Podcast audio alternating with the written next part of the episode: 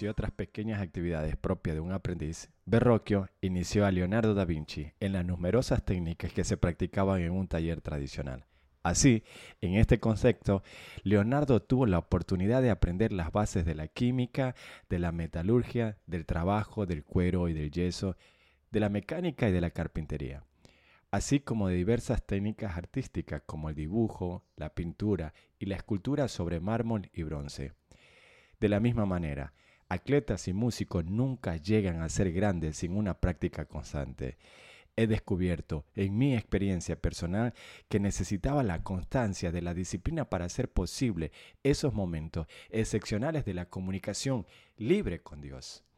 La oración perseverante me ayuda a proteger mi espacio interno, a impedir que el mundo externo lo llene todo. En Mateo capítulo 5, verso 8, Jesús dijo, Dichosos los de corazón limpio, porque ellos verán a Dios con demasiada frecuencia me lleno el pensamiento con imágenes que desalojan a Dios y no le dan espacio alguno. La oración incluye una renovación de la mente, un proceso en dos etapas. Eliminar lo que desagrada a Dios y me hace daño a mí, que resulta la misma cosa.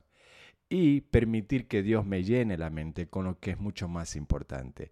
El Nuevo Testamento presenta la oración como un arma para usarla en una lucha prolongada. Las parábolas de Jesús sobre la oración nos muestra una viuda importunando a un juez en Lucas 18, el 1 al 8, y a un hombre golpeando a medianoche la puerta de su vecino, Lucas 11, 5 hasta el 13. La persistencia de la viuda ilustra nuestra necesidad de orar sin cesar, 1 Tesalonicenses 5, 17. La oración nos cambia a nosotros mucho más que a las personas que nos rodean profundiza nuestra fe y confianza en Dios y nos empodera para que tengamos la esperanza de que Dios habrá de actuar. Esa es la razón por la cual Jesús termina su parábola a los discípulos con la pregunta de si el Hijo del Hombre hallará o no hallará algún fiel cuando Él venga. Eugene Peterson lo dice de esta manera.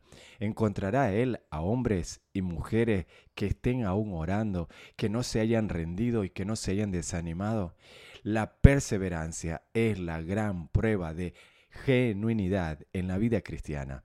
Después de pintar un cuadro del creyente como un soldado vestido con toda la armadura de Dios, Efesios 6, 10 al 18, Pablo da cuatro órdenes directas sobre la necesidad de orar. En otro lugar, el apóstol insta a su protegido Timoteo a soportar las adversidades como un buen soldado, a esforzarse como agricultor, a competir como atleta. Segunda de Timoteo 2, 3 hasta el 6. Al igual que sucede con el ejercicio físico, gran parte del beneficio que produce la oración es resultado de la constancia del simple acto de presentarse. Perseverar en la oración, aunque la respuesta parezca no llegar, la pobre viuda clamó delante del juez, pero a simple vista parece ser ignorada y rechazada razón suficiente para desanimarse. Pero esta viuda se aferró a la esperanza que un día este juez se cansaría de su molestia y le haría justicia. Desafiante y alentador ejemplo. Sigue en ella, pues aunque día tras día esperes y no llegue ninguna respuesta, preséntate cada día y persevera. Ten la seguridad que nuestro Padre en los cielos te está escuchando.